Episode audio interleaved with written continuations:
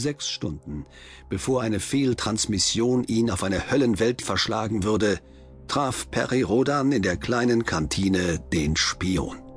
Natürlich wusste Rodan nicht, dass Firn von Messnar ein Spion war, der einer Gruppe von politischen Fanatikern des blauen Systems angehörte. Selbst Firn war sich seiner Aufgabe nicht bewusst, denn seine Auftraggeber kannten inzwischen die Gefährlichkeit der terranischen Mutanten. Man hatte Firns Bewusstsein sorgfältig präpariert, so dass sich der Arkone für einen der Transmittertechniker hielt, die den Großtransmitter auf Arkon 3 gebaut hatten. Dagegen befand sich Firns Unterbewusstsein in ständiger Anspannung. Er registrierte jedes Ereignis, verfolgte alle Vorgänge. Als Perry Rodan die Kantine betrat, schlug in Firns Unterbewusstsein die Warnglocke an. Hier war der wichtigste Mann des gesamten Unternehmens. Firn schob den noch vollen Becher dampfenden Kaffees über den Tisch. Aus den Augenwinkeln beobachtete er, wie sich der Bedienungsroboter näherte, um eventuell den Becher nachzufüllen. Außer Firn hielten sich nur zwei Vorarbeiter der Schweißerkolonne in der Kantine auf. Rodan war stehen geblieben, steuerte aber dann auf die Theke zu. Er trug eine einfache Kombination, die ihn jugendlich aussehen ließ. Darf ich Sie bitten, sich an meinen Tisch zu setzen? fragte Firn, bevor Rodan sein Ziel erreichen konnte. Der Administrator wandte sich um und sah Firn an. Die Klarheit seiner Augen verwirrte Firn. Er stand auf, schob einen Stuhl zurück und lächelte Rodan zu. Der schlanke Terraner nickte stumm. Sie sind einer der arkonischen Techniker, stellte er fest, als er sich auf der anderen Seite des Tisches niederließ. Der Robot rollte geräuschlos heran. Firn wartete, bis Rodan einen Kaffee gedrückt hatte. Firn griff nach seinem Becher. Zu seinem Erstaunen sah er seine Hände zittern. Er versuchte seine Unsicherheit zu erklären. Ich arbeite in Beerhans Gruppe, sagte er hastig, um seine Unruhe zu verbergen. Wir haben die letzten Anschlüsse vorgenommen. Der Robot brachte Rodans Kaffee. Mit beiden Händen umschloss der Administrator den Becher. Sie haben gute Arbeit geleistet, sagte Rodan freundlich. Firn lauschte in sich hinein, um seine steigende Unruhe zu ergründen. Lag es daran, dass diese Begegnung zumindest ungewöhnlich war?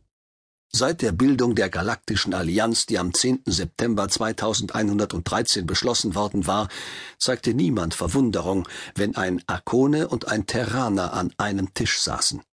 Das arkonidische und das solare Imperium hatten sich mit dem Reich der Arkonen zu einem Waffen- und Wirtschaftsbündnis zusammengeschlossen. Die Arkonen hatten dabei jede nur denkbare Hilfeleistung zugesichert, während Rodan ihnen sämtliche Unterlagen, die bisher über die Pospis vorlagen, überreichte. Nicht alle Akonen waren mit diesem Bündnis einverstanden.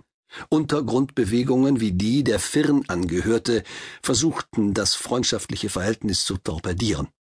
Doch Firn, der Spion, wusste nichts von der Existenz solcher Gruppen. Er war davon überzeugt, einer der Techniker zu sein, die der Große Rat auf Arkon 3 eingesetzt hatte, um den Großtransmitter zu bauen. Sie scheinen müde zu sein, drang Rodans Stimme in die Gedanken des Arkonen. Firn zuckte zusammen. Hastig trank er seinen Becher aus. Er fühlte die Augen dieses gefährlichen Mannes auf sich ruhen, und es war ihm, als könnten sie mühelos in ihn hineinsehen. Verärgert fragte er sich, warum er sich davor fürchtete. Er hatte nichts zu verbergen. Der Flottentender ist schon gestartet, bemerkte er, um das Schweigen zu brechen. Der Robot glitt neben ihn, füllte seinen Becher. Der aufsteigende Dampf des heißen Getränks schien seltsame Figuren zu bilden. Rodan warf einen Blick zu den beiden Vorarbeitern, die aufgestanden waren, ihre Schutzhelme aufsetzten und die Kantine verließen. Firn starrte enttäuscht hinter ihnen her. Aus irgendeinem Grund war ihm ihre Anwesenheit willkommen gewesen. Nun war er allein mit dem Terraner. Wenn man an die ursprüngliche Aufgabe eines Tenders denkt, sinnierte Rodan lächelnd, dann kann man sich schlecht vorstellen, dass dieses Schiff nun einen Transmitter größten Ausmaßes in den Raum transportiert. Die Flottentender waren dafür bestimmt, havarierte Raumschiffe abzuschleppen. Sie bestanden aus einer flachen, rechteckigen Plattform, die an ihrer Spitze einen halbkugelförmigen Aufbau besaß. Innerhalb dieser Halbkugel befanden sich die Steuerzentrale und die Kabinen der Mannschaften. Die Triebwerke waren innerhalb der langgestreckten Plattform untergebracht, die bei den größten Tendern eine Ladefläche von 800 mal 300 Meter erreichten. Die modernen Tender verfügten ausnahmslos über Lineartriebwerke. Die Zusammenarbeit unserer beiden Zivilisationen schafft erstaunliche technische Symbiosen, meinte Firn mit einem Anflug von Humor. Sie stellten den Tender, auf dessen Plattform wir einen Großtransmitter errichteten. Hinter der Theke spielte der Musikautomat eine neue Tonspule ab, auf der sich elektronische Töne mit denen alter Musikinstrumente zu einer angenehmen Melodie verbanden. Rodan fühlte sich schläfrig, obwohl er in den vergangenen Tagen viel geruht hatte. Der Akone war ihm nicht unsympathisch, aber er fühlte die Erregung dieses Mannes. Er fragte sich, woher sie wohl kommen mochte. Die Vorbereitungen der letzten Wochen hatten einem Unternehmen gedient, das die letzten Rätsel der Pospis lösen sollte.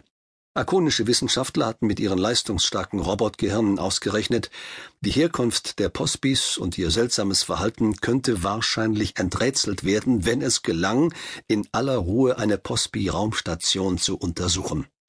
Bisher hatten es lediglich kleine Einsatzkommandos für wenige Stunden geschafft, auf solchen kugelförmigen Raumstationen Fuß zu fassen, was jedoch nicht ausreichte, genügend Informationen zu erlangen.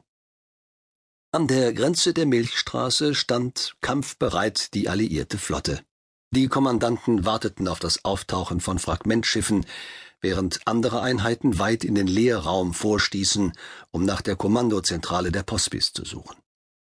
Der Große Rat des Blauen Systems hatte Rodan einen Plan unterbreitet, mit dessen Durchführung man sich wertvolle Aufschlüsse über die Pospis erhoffte. Der Flottentender BAF 333 war mit einem Transmitterempfängergerät ausgerüstet worden.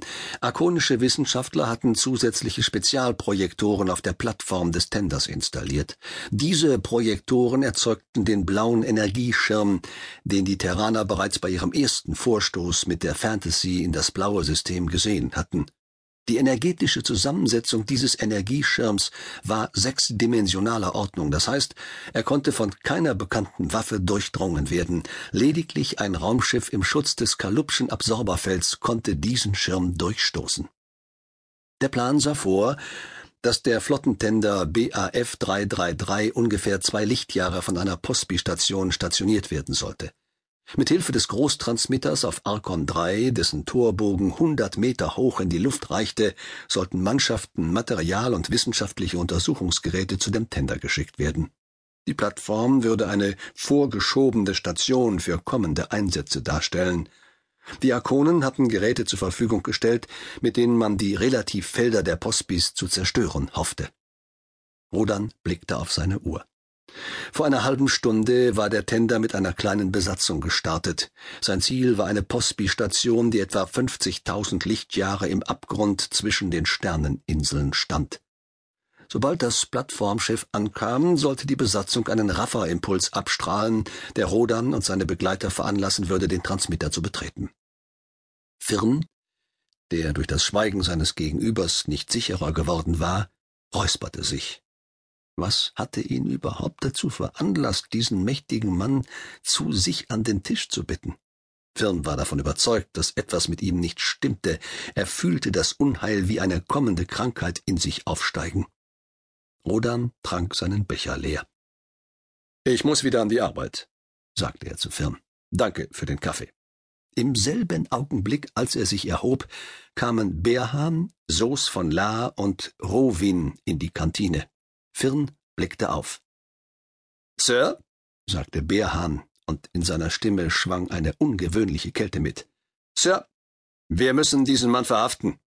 Es dauerte einige Sekunden, bis Firn begriff, dass Beerhahn ihn gemeint hatte, als er von der Verhaftung sprach. Firn stieß seinen Stuhl zurück, der Becher kippte um, goldbrauner Kaffee lief über den Tisch.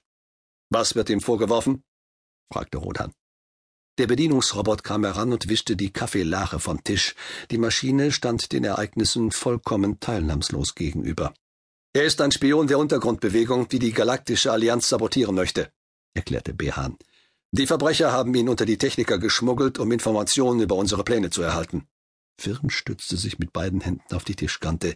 Seine Blicke gingen gehetzt zwischen Behan und dem Terraner hin und her.